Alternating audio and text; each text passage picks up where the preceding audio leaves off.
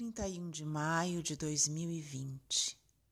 Hoje é domingo, hoje é dia de poesia. Rainer Maria Rilke. Eu creio em tudo que ainda não foi dito. Quero soltar meus mais sagrados sentimentos.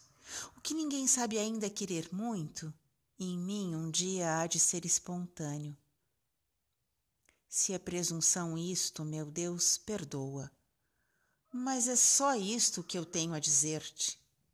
A força melhor em mim há de ser como um impulso, assim sem zangas nem hesitações.